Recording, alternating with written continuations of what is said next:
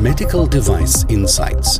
Ein Podcast des Jona Instituts für Medizinproduktehersteller, Behörden und benannte Stellen. Wir haben hier im Podcast schon oft darüber gesprochen, wie herausfordernd es für Medizinproduktehersteller ist, ihre Produkte in den Verkehr zu bringen. Das heißt, all diese regulatorischen Hürden auch erfolgreich zu meistern. Heute wollen wir einen ähnlichen Blick mal werfen auf die IVDs, also was wir da an Herausforderungen haben und wie man diese Herausforderungen bewältigen kann. Und dazu habe ich den Andreas Kalschmidt mit eingeladen gehabt, der sich genau auf dieses Thema spezialisiert hat. Und genau deswegen würde ich vorschlagen, Andreas, dass du dich kurz vorstellst. Super, danke Christian für die Einladung. Ja, mein Name ist Andreas Kalschmidt-Lehmann. Vom Hintergrund her bin ich Molekularbiologe. Neben anderen Tätigkeiten, äh, hauptsächlich im Labor viele Jahre lang, habe ich dann als Quality Manager bei einem Hersteller für Krebsdiagnostika gearbeitet, also In-vitro-Diagnostika, kurz IVDs. Danach war ich dann äh, für die benannte Stelle TÜV Süd als leitender Auditor für QM-Systeme und Produktassessor für Liste A und Liste B Produkte tätig. Unter anderem war ich bei TÜV Süd auch daran beteiligt, die Anforderungen an benannte Stellen für die IVDR, also für die Verordnung über In-vitro-Diagnostika zu implementieren. Außerdem war ich dann der leitende Auditor und Produktbewerter für das weltweit erste Zertifikat, welches unter der IVDR ausgestellt wurde. Ja, das ist ja Wahnsinn. Das ist also genau zum Mann. Also das heißt, du kennst äh, nicht nur die Produkte, sondern du kennst auch die Konformitätsbewertungsverfahren, nämlich aus Sicht sowohl eines Herstellers eben, aber was jetzt, glaube ich, noch wichtig ist, auch aus Sicht von einer benannten Stelle. Also Besser geht, glaube ich, nicht. Starten wir vielleicht mal ganz kurz mit den Basics. Was muss jetzt ein Hersteller tun, der ein In-vitro-Diagnostikum in Verkehr bringen will? Vielleicht noch einen kleinen Blick drauf, was sind so die Besonderheiten, die es möglicherweise von anderen Medizinprodukten unterscheidet? Das ist eine gute Frage. Das ist gar nicht so trivial. In der EU werden Medizinprodukte, worunter IVDs ja auch zählen, äh, streng genommen nicht zugelassen. Also in diesem Begriff gibt es formal nicht. Sobald man jedoch ein Klasse B, C oder D Produkt hat, also die drei äh, höchsten Risikoklassen, dann ist es nötig, dass ein Konformitätsbewertungsverfahren mit der Beteiligung einer benannten Stelle durchgeführt werden muss. Ja, das am weitesten verbreitete Konformitätsbewertungsverfahren ist das Verfahren nach Anhang 9 und beinhaltet unter anderem eine Audit des QM-Systems des Herstellers und die Überprüfung von technischen Dokumentationen vom Produkt. Ja, und dieses Konformitätsbewertungsverfahren nennt man umgangssprachlich dann auch Zulassungsverfahren und wird das Verfahren erfolgreich abgeschlossen, dann kann man sagen, dass ein Produkt zugelassen ist. Korrekter wäre es zu sagen, dass das Produkt darf in Verkehr gebracht werden. Ja, und je nach Risikoklasse der Produkte bekommt man dann eines oder mehrere sogenannte EU-Zertifikate, die, ja, die die erfolgreiche Konformitätsbewertung bestätigen und belegen. Das ist ja relativ vergleichbar oder soweit wie es geschildert hast, sogar identisch zu den anderen Medizinprodukten. Gibt es da noch ein paar Besonderheiten, auf die man achten sollte oder die diese Konformitätsbewertungsverfahren jetzt prinzipiell unterscheiden von den Produkten, die unter die MDR fallen? Nee, also prinzipiell sind es dieselben Verfahren, es ist sogar derselbe Anhang, also Anhang 9 der MDR entspricht quasi Anhang 9 der IVDR. Unterschiede gibt es da im Inhalt der technischen Dokumentation und geringe andere Anforderungen an, an das Qualitätsmanagementsystem. Okay, aber im Wesentlichen das Gleiche. Da äh, drängt sich durch jetzt die Frage auf, haben wir da die, die gleichen Probleme, die gleichen Herausforderungen, die die IVD-Hersteller bewältigen müssen, wenn man es jetzt vergleicht mit den Herstellern, die ihre Produkte unter der MDA in Verkehr bringen? Und falls ja, was sind das, was sind die Dinge, die da regelmäßig schiefgehen oder die regelmäßig zum Problem werden? Ja, also ich würde sagen, ja, definitiv. Wir haben dieselben Probleme und ich würde sogar sagen, der Ausmaß der Probleme ist sehr viel größer bei der IVDR äh, im Vergleich zur MDR. Wie, wieso? Ja, die Hersteller von IVDs bleiben regelmäßig bei der Antragstellung auf Konformitätsbewertung hängen. Ja, die benannten Stellen, die müssen ganz viele Anträge ablehnen und die Hersteller bekommen gar nicht die Chance auf ein Konformitätsbewertungsverfahren. Also die bleiben gleich bei der allerersten Hürde hängen. Also bevor Richtig, es eigentlich genau. losgeht. Oder die, die nullte Hürde ist wahrscheinlich überhaupt eine benannte Stelle zu finden, die einen Antrag annimmt. Und dann sagst du, äh, dann bleiben die oft hängen bereits mit dem Antrag. Das ist ja schon bedauerlich, dass das so ist. Wie kommt es dazu?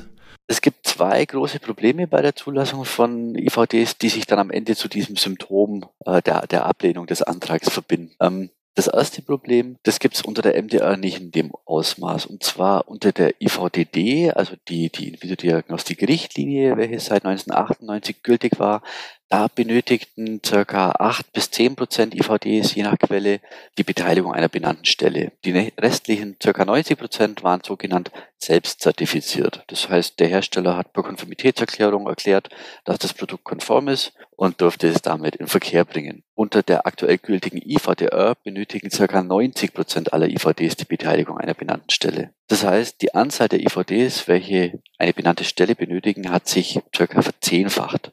Okay, also man könnte auch sagen, äh, das ist deswegen schlimmer, weil die MD-Hersteller, also die klassischen Medizinproduktehersteller, einfach mehr Übung hatten, also seit 20, 30 Jahren quasi dieses Spiel kannten, mit einer benannten Stelle zu interagieren. Und jetzt kommen aber quasi ganz viele Produkte oder ja, kommen Hersteller da auf den Markt, die Produkte haben, die das noch nicht geübt haben. Könnte man das so zusammenfassen? Definitiv. Also das ist dann das zweite Problem. Das erste Problem, das geht aber sogar noch weiter weil im Moment unter der IVDR gibt es im Moment sieben benannte Stellen. Unter der IVDD gab es 21 benannte Stellen. Das heißt, wir haben jetzt nur noch ein Drittel der benannten Stellen, die zehnmal mehr Produkte konformitätsbewerten müssen. Ja, und dass das nicht funktionieren kann, das liegt auf der Hand. Also selbst mit unzähligen Überstunden haben die benannten Stellen nicht die geringste Chance, dieser Flut hart zu werden. Das ist das erste Problem, die Ressourcenknappheit der benannten Stellen. Und das zweite Problem, das du gerade angesprochen hast, das ist auch ein richtig großes Problem. Die Mehrzahl der Hersteller, also alle, die, die bisher selbst zertifiziert waren, haben keine Erfahrung mit Konformitätsbewertung durch eine benannte Stelle. Ja, also das heißt, das QMS und deren technische Dokumentation wurden noch nie durch eine dritte Stelle überprüft. Und diese mangelnde Erfahrung, für die die Hersteller ja nichts können, ja, und, und auch die Tatsache, dass die technische Dokumentation noch nie überprüft wurde, spiegelt sich in der Praxis leider oft darin wieder, dass weder das eine noch das andere konform mit den Anforderungen ist. Wenn wir jetzt mal schauen, was können jetzt die Hersteller machen? Also am Eng, du hast ja zwei Engpässe genannt gehabt. Der erste Engpass war die der benannten Stellen und der zweite Engpass war der, ich nenne es jetzt mal Erfahrungsengpass. Ich vermute, die Hersteller können jetzt am Engpass der benannten Stelle wenig machen, aber am, am Engpass selbst, äh, Kompetenz zum Beispiel, da können sie wahrscheinlich was machen. Und du hast ja schon ausgedrückt, dass dieser ich weiß nicht, ob Kompetenzengpass jetzt das richtige Begriff ist, aber sozusagen oder Erfahrungsengpass, dass der unter anderem dazu führt, dass die Hersteller dann bereits bei der Antragstellung scheitern. Kannst du mal vielleicht ein paar Beispiele machen, was sie da falsch machen in der Antragstellung? Also in der Antragstellung ist es so, dass der Antrag selbst ist ein relativ komplexes regulatorisches Dokument. Da muss man sehr viele Häkchen setzen, das richtige Konformitätsbewertungsverfahren auswählen, den Geltungsbereich richtig auswählen und noch viele weitere Kleinigkeiten.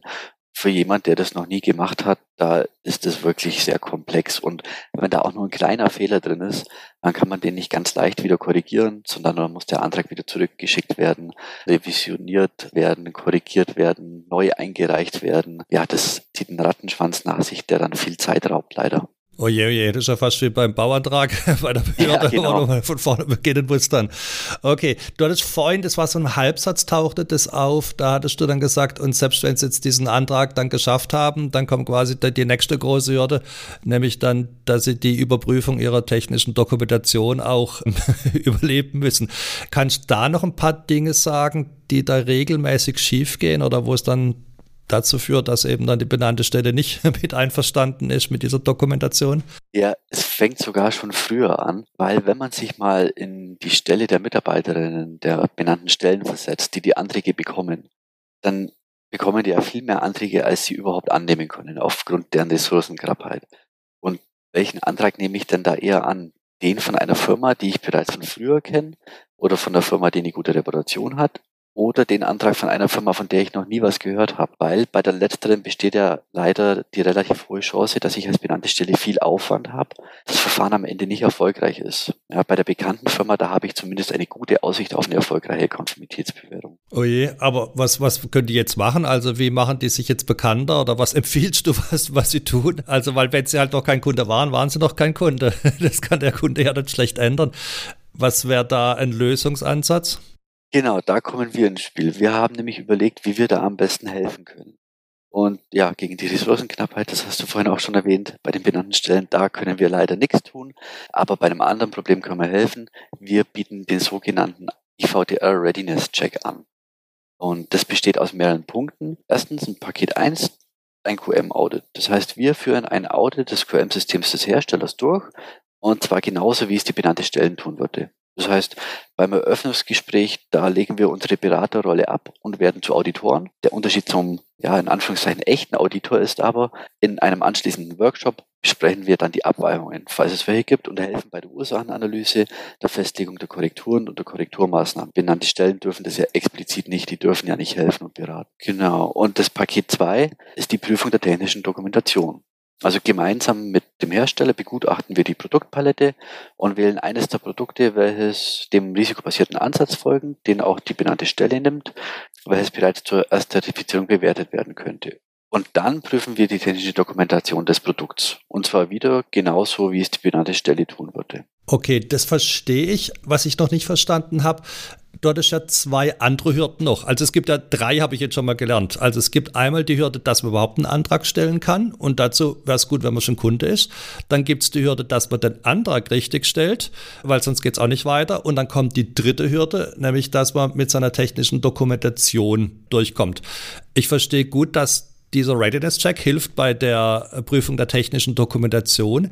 Wie helft ihr bei den anderen beiden Punkten? Also das mit dem Problem noch nicht Kunde zu sein und mit dem Problem, den Antrag nicht richtig ausfüllen zu können. Gute Frage, da haben wir uns auch was überlegt. Und zwar, wenn diese Prüfung des Qualitätsmanagementsystems und der TechDoc zu dem Ergebnis kommen, dass keine oder lediglich ja prinzipiell leicht und schnell behebbare Nichtkonformitäten vorliegen, dann stellen wir eine sogenannte IVDR Readiness Bescheinigung aus. Und diese kann dann den benannten Stellen zusammen mit dem Antrag, bei dem wir auch helfen, den auszufüllen, vorgelegt werden, um dann zu zeigen, dass eine Konformitätsbewertung eine gute Aussicht Erfolg hat und somit keine Ressourcen auf Seiten der benannten Stelle verschwendet werden. Das heißt, die benannten Stellen bekommen eine Bescheinigung von uns und wissen dann, okay, das QMS und die technische Dokumentation des Herstellers hat zumindest ein sehr hohes Level und die Aussicht auf Erfolg ist ja gegeben und hoch. Okay, das verstehe ich. Also vor allem den Teil mit der Antragstellung, weil ihr habt ja mitgewirkt. Also das heißt, da kann man ziemlich sicher sein, dass der Antrag korrekt ist. Und als ehemaliger Mitarbeiter von der benannten Stelle weiß natürlich, wie der sein sollte. Ähm, jetzt noch ganz kurz zu dem sozusagen der nullten Hürde, über die du vorhin sprachst, der Wahrscheinlichkeit, dass überhaupt angenommen wird. Wissen die benannten Stellen davon, von diesem EVDR Readiness Check, oder haben die schon ausgedrückt, dass für sie das einen Unterschied macht, ob die Hersteller den mit beilegen oder nicht? Ja, das tun sie. Also ich habe schon mit einigen Mitarbeitern von verschiedenen benannten Stellen gesprochen und die waren sehr froh über unser Produkt. Ja, also die freuen sich natürlich, wenn technische Dokumentationen bei ihnen ankommen, die eine hohe Qualität haben, weil das bedeutet für sie einfach weniger Arbeit. Da helfen wir einfach mit, dass die Produkte schneller auf den Markt kommen. Okay. Großartig. Ich fasse jetzt ganz kurz nochmal zusammen, damit ich alles mit habe. Also du hast erstmal geschildert gehabt, wie überhaupt dieses ja, in, diese Inverkehrbringung funktioniert, hast gesagt, im Wesentlichen sind es die gleichen Mechanismen wie bei den ähm, anderen Medizinprodukten. Deswegen tauchen auch die gleichen Probleme auf, aber zum Teil auch ein bisschen in größerer Gestalt. Und da hast du drei Gründe dafür angeführt gehabt. Der erste Grund war, äh, die benannten, oder zwei waren es erstmal, äh, die benannten Stellen haben nicht genug Kapazität, ja, Nummer eins. Äh, Nummer zwei, die Hersteller reichen die Anträge nicht richtig ein und Nummer drei, also sind es doch drei Probleme. Selbst wenn sie die Hürde geschafft haben, dann, ja, dann reibt es halt regelmäßig im Bereich der technischen Dokumentation oder gegebenenfalls auch in QM-Systemen.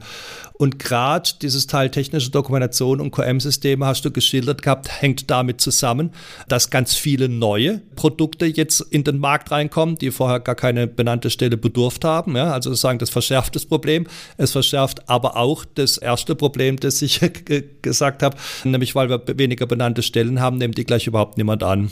Also das heißt, wir haben drei Hürden, überhaupt angenommen zu werden, Antrag durchzubekommen und TechDoc durchzubekommen.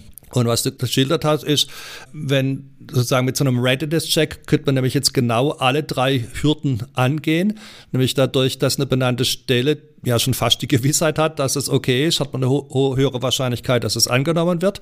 Man hat eine hohe Wahrscheinlichkeit oder fast schon die Gewissheit, dass der Antrag korrekt ist und dass es auch mit der TechDoc kein Problem gibt, weil es ist einfach von Auditoren bereits vorgeprüft. Ist es so korrekt, genau die Zusammenfassung? So, genau so ist es. Genau das haben wir uns überlegt. Wärst du auch einer derjenigen, die äh, da mitwirken? Also, oder die, die auch an diesem Readiness-Check, die denn mit anbieten? Bist du einer aus diesem Team? Mhm, ja, ich bin auch einer aus dem Team, genau. Ja, dann würde ich sagen, dann würde ich einfach einen Kontakt herstellen oder wenn wir deine Kontaktdaten auch mit in die Shownotes mit reinpacken, vielleicht auch noch den Link äh, zu einer Webseite, wo es mehr dazu zu lesen gibt, zu diesem Readiness-Check und dann ja, hoffen wir, dass wir ganz viele IVD-Hersteller helfen können, ihre Produkte in den Markt zu bekommen, weil sonst haben wir das gleiche Problem, wie wir es bei den anderen Medizinprodukten haben, dass die Hersteller zurückziehen. In Schweiz haben wir gerade gelesen, sind 15 Prozent der Produkte schon verschwunden. Ich habe gerade mit dem Hersteller auch von Tubuser herstellen, die dann gesagt haben, ja, für Kinder stellen sie es nicht mehr her, weil das rentiert sich nicht mehr. Und die Ärzte würden jetzt im Krankenhaus quasi die Dinge einfach von Hand absägen. Und damit hat man also das Gegenteil erreicht von dem, was wir erreichen wollen, nämlich mehr Sicherheit und wirksamere Produkte. Und das darf bei den IVDs nicht auch noch passieren. Das wäre sonst furchtbar. Ja, insofern bin ich super froh, äh, Andreas, dass ihr da eine Lösung für eigentlich die wichtigsten Probleme mit erarbeitet habt. Wie gesagt, ich verlinke das und dann hoffen wir, dass wir da ganz viele IVDs dann im Markt sehen werden. Vielen, ja, vielen ich Dank. Mich drauf. Danke auch für die Einladung, Christian. Und tschüss. Tschüss.